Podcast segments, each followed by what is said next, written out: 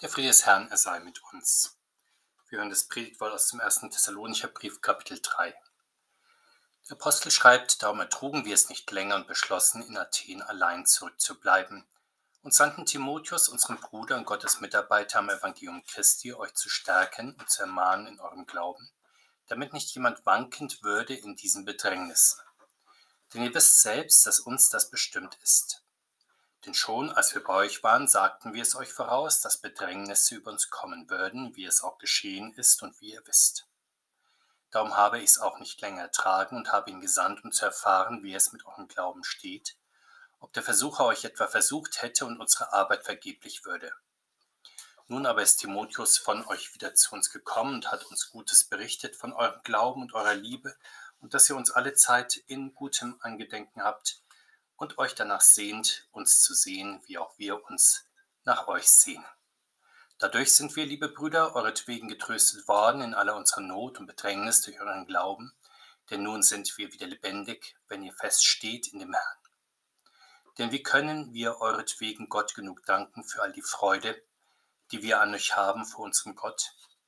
Wir bitten Tag und Nacht inständig, dass wir euch von Angesicht sehen, um zu ergänzen, was an eurem Glauben noch fehlt er selbst aber, Gott unser Vater und unser Herr Jesus, lenke unseren Weg zu euch hin.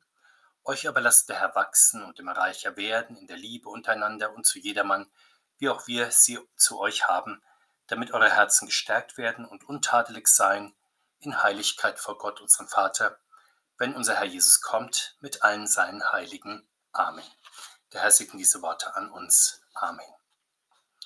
In unserem Kapitel gibt uns der Apostel Einblick in die große Not, die die Gemeinde in Thessaloniki, aber auch ihn persönlich ergriffen hat. Die Gemeinde in Thessaloniki hatte Verfolgung von ihren Landsleuten erlitten.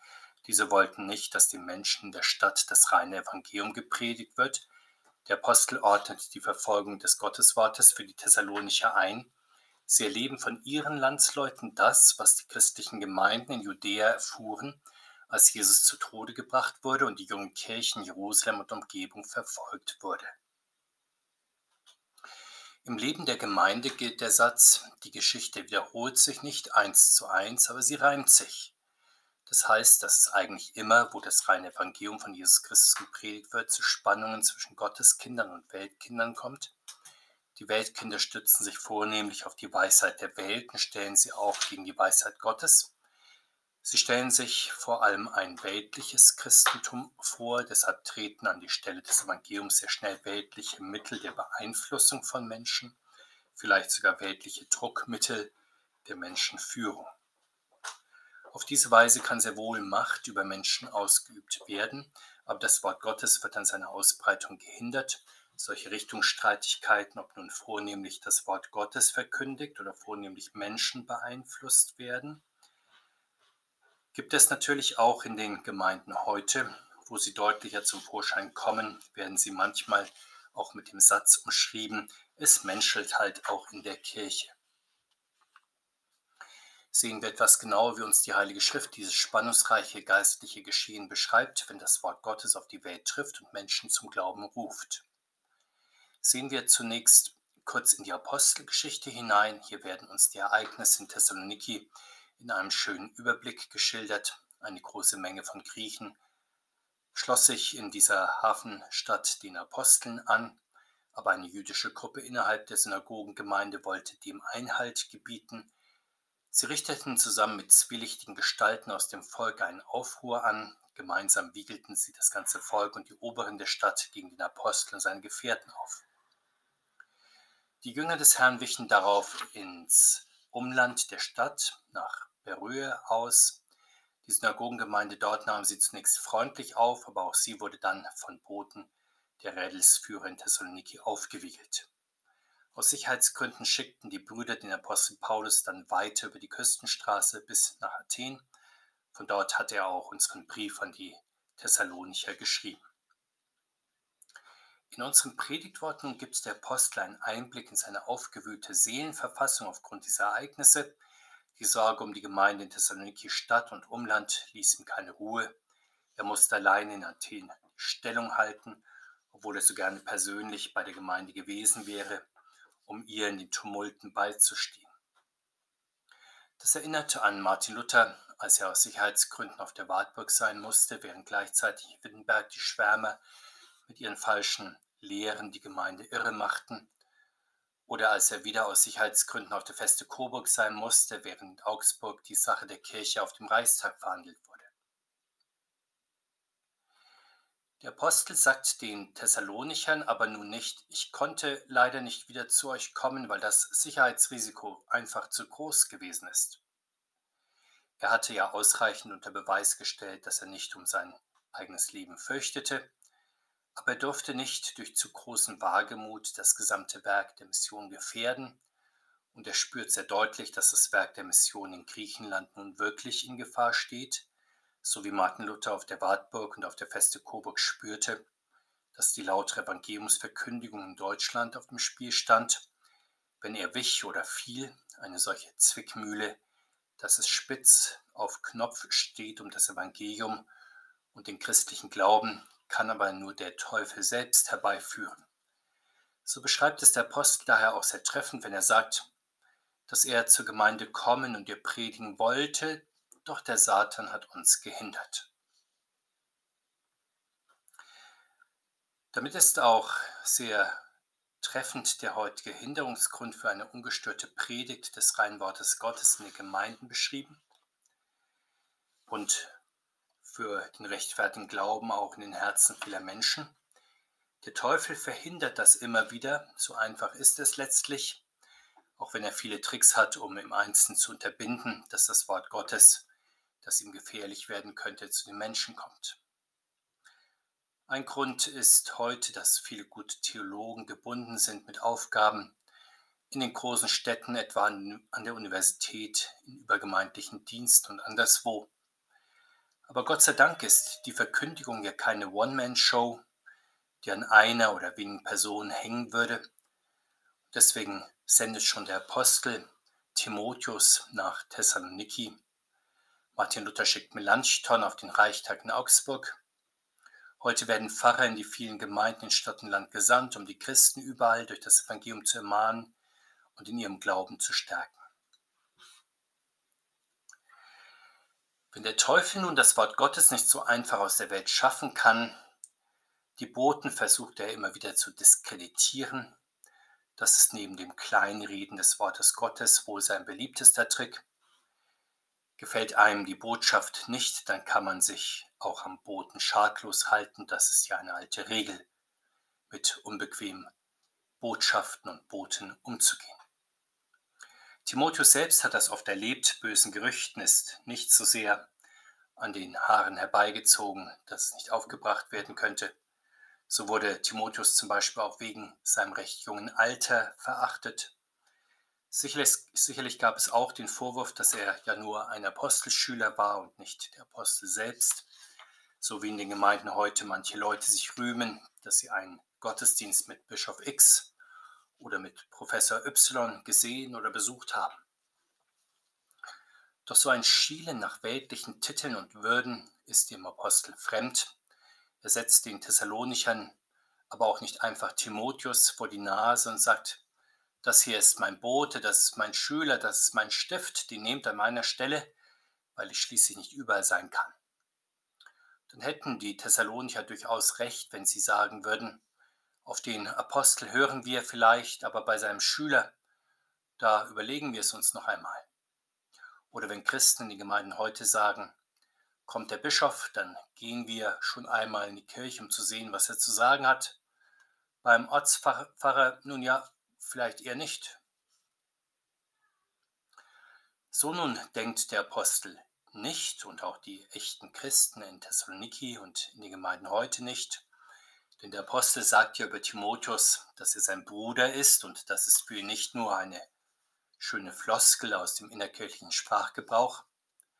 Er bezeichnet ihn außerdem nicht als seinen Schüler oder seinen Mitarbeiter, sondern genauer als Gottes Mitarbeiter am Evangelium Jesu Christi.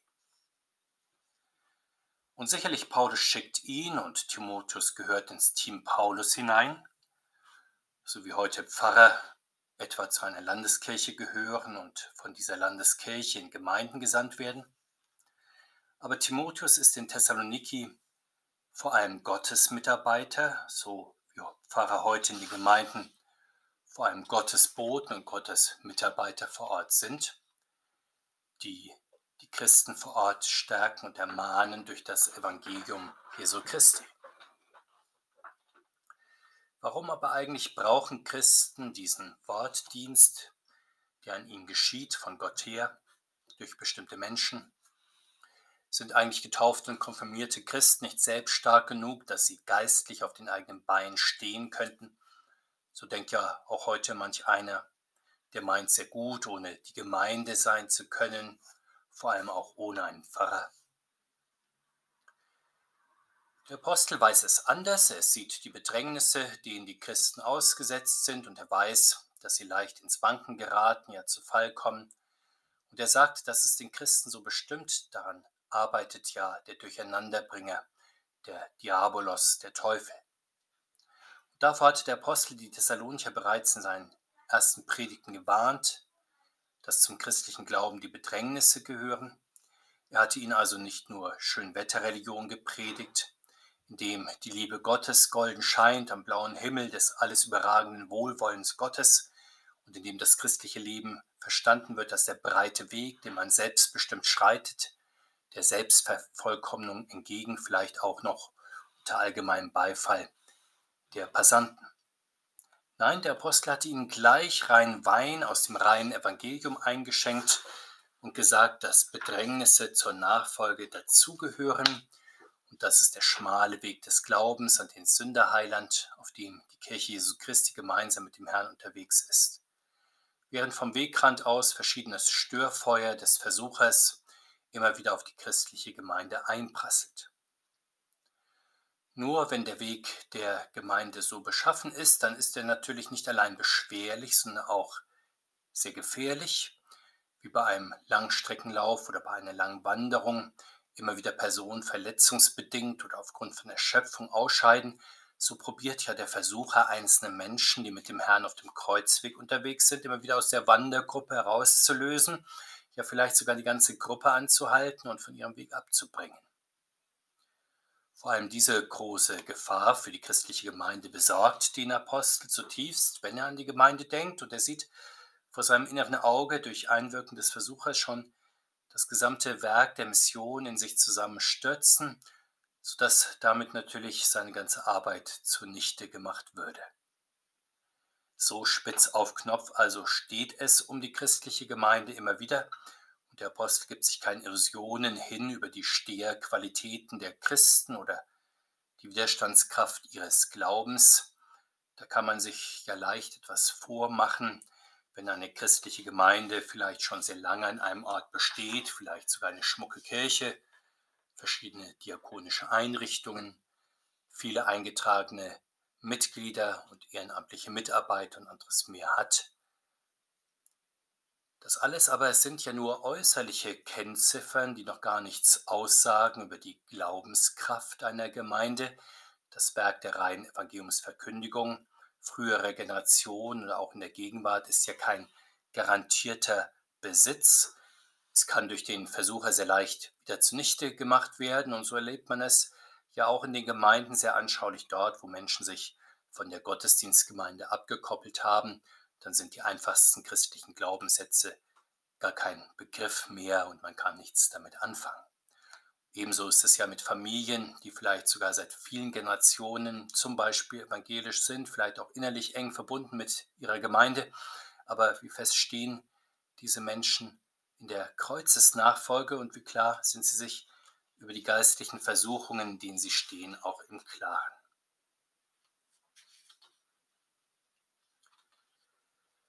Die vielen Sorgen, die den Apostel umtreiben, in Gedanken an die Gemeinde in Thessaloniki sind auf einmal verflogen, als Timotheus zu ihm zurück nach Athen kam und ihm viel Gutes berichtete vom Glauben der Christen in Thessaloniki. Besonders erfreut war er auch zu hören, dass sie den Apostel in gutem Andenken behielten und sich sehnten, ihn wieder zu sehen. Der Glaube der Geschwister in Thessaloniki wurde ihm in seiner Not und Bedrängnis zu einem großen Trost. in der Anfechtung, das Predigtwerk in der Gemeinde könne gescheitert sein, war er geradezu am Boden zerstört, ja geistlich tot, nun aber hat ihn die frohe Kunde wieder lebendig gemacht, dass die Mitchristen fest im Glauben an den Herrn stehen.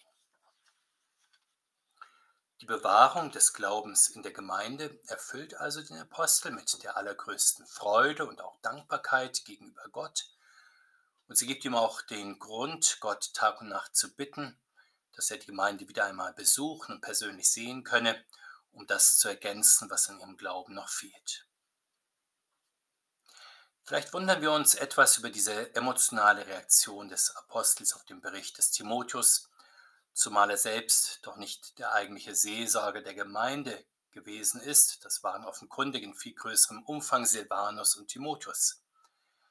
Aber der Apostel ist eben kein abgehobener Theologe, den die Wirkung des Evangeliums in den Gemeinden im Einzelnen nicht interessieren würde. Er ist auch kein Strippenzieher im Hintergrund, der das kirchliche Leben geschickt im großen Stil organisiert, aber ansonsten im Detail sich selbst überlässt, solange nichts Schwerwiegendes zum Eingreifen zwingt. Der Apostel begleitet das geistliche Leben der Gemeinde in der allergrößtlichen inneren Anteilnahme, nicht unbedingt immer und überall von mittendrin, sondern öfter aus einer gewissen Entfernung. Ist er also so etwas wie der Ehrenvorsitzende eines Vereins, der von allen wegen vergangener Verdienste hoch verehrt wird und bei Festivitäten auch in Erscheinung tritt, aber ansonsten für das laufende Leben, in diesem Fall für das laufende kirchliche Leben, nicht wirklich von Bedeutung ist?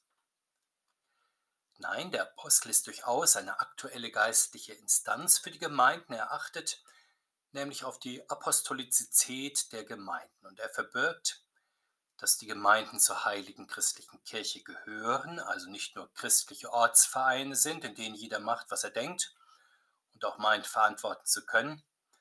Deswegen wartet der Apostel so sehnlich auf die Berichte seiner Amtsbrüder. Deshalb schreibt der Brief an die Gemeinden zurück. Und so ist er als Prediger und Lehrer der Gemeinden auch der Garant ihrer Einheit im Herrn Jesus. Vergleichbarerweise hat ja Martin Luther in seiner Zeit die evangelischen Gemeinden durch seine Predigt und seine Lehre verbunden. Und bis zum heutigen Tag übernehmen diesen apostolischen Dienst in unserer Kirche unsere Bekenntnisschriften und die Lehrer, die sich in besonderer Weise an die Lehre unserer Kirche gebunden wissen und nach dem Vorbild des Apostels und des Reformators die Gemeinden in der reinen Lehre unterweisen. Warum aber brauchen wir als Christen und Gemeinden vor Ort diesen Dienst durch die apostolische Lehre und die apostolischen Lehrer? Der Apostel zeigt uns das sehr schön in unserem Predigtwort. Er begleitet die geistlichen Krisen und Bewährungen der verschiedenen Gemeinden aus gewisser Entfernung gleichsam wie ein Steuermann. Dabei lenkt und steuert er im Auftrag des Kapitäns Jesus Christus das Kirchenschiff also nicht nur eine einzelne Ortsgemeinde, sondern alle Ortsgemeinden im Verbund, indem er an alle das Evangelium weitergibt, das alle bestimmt und von allen Gemeinden aufnimmt, was sie in ihrem geistlichen Leben bewegt, gerade in den Bedrängnissen ihrer Umgebung und ihrer Zeit.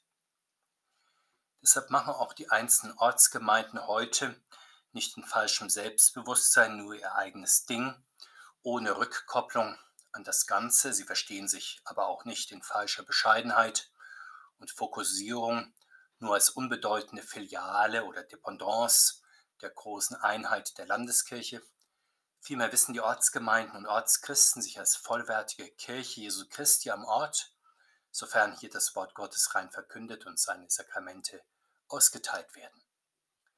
Aber weil diese große Würde vom Herrn verliehen ist. Deswegen beziehen sich die Ortsgemeinden immer wieder zurück auf das Ganze der apostolischen Kirche. Das ist für uns zunächst die Kirche evangelisch-lutherischen Bekenntnisses, die sich ihrerseits in positiver Anknüpfung, aber auch in kritischer Abgrenzung als Teil der gesamten christlichen Kirche und des ganzen Volkes Gottes versteht. Der Apostel schließt unseren Abschnitt ab mit der Bitte an den Herrn Jesus, dass er den Weg des Apostels zur Gemeinde in Thessaloniki wieder hinlenke und dass er die Christen im Glauben und in der Liebe wachsen lasse, damit ihre Herzen gestärkt werden und sie in der Heiligung vor Gott dem Vater stehen, wenn Jesus Christus mit allen seinen Heiligen wiederkommt. Damit hat der Apostel die Christen sehr schön an ihren Standort auf dem Glaubensweg erinnert.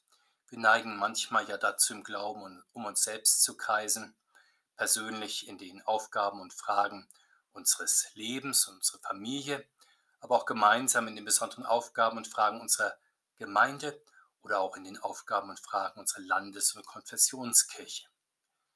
Beim Um sich selbst kreisen definieren wir uns als Christen selbst, teils in positiver Bezugnahme auf andere, teils in Abgrenzung. Dabei aber soll es dann nicht bleiben, weil wir dann ja stehen bleiben würden und den Standort nicht verändern würden, höchstens den Blickwinkel. Der Apostel erinnert deshalb daran, dass wir einen Glaubensweg zu gehen haben, wiederum nicht nur einen persönlichen Lebensweg oder einen gemeindlichen oder landeskirchlichen Weg, sondern einen persönlichen Glaubensweg unter der Wirkung des Geistes Jesu, der eingebettet ist in den großen Lauf der ganzen Kirche, dem wiederkommenden Herrn entgegen. Bitten wir also den Herrn besonders in dieser Fastenzeit, dass er uns durch sein Wort im Glauben, in der Liebe und der Hoffnung stärke, sodass wir ihm nachfolgen auf seinem Kreuzes- und Heilsweg zusammen mit seiner ganzen Kirche. Amen.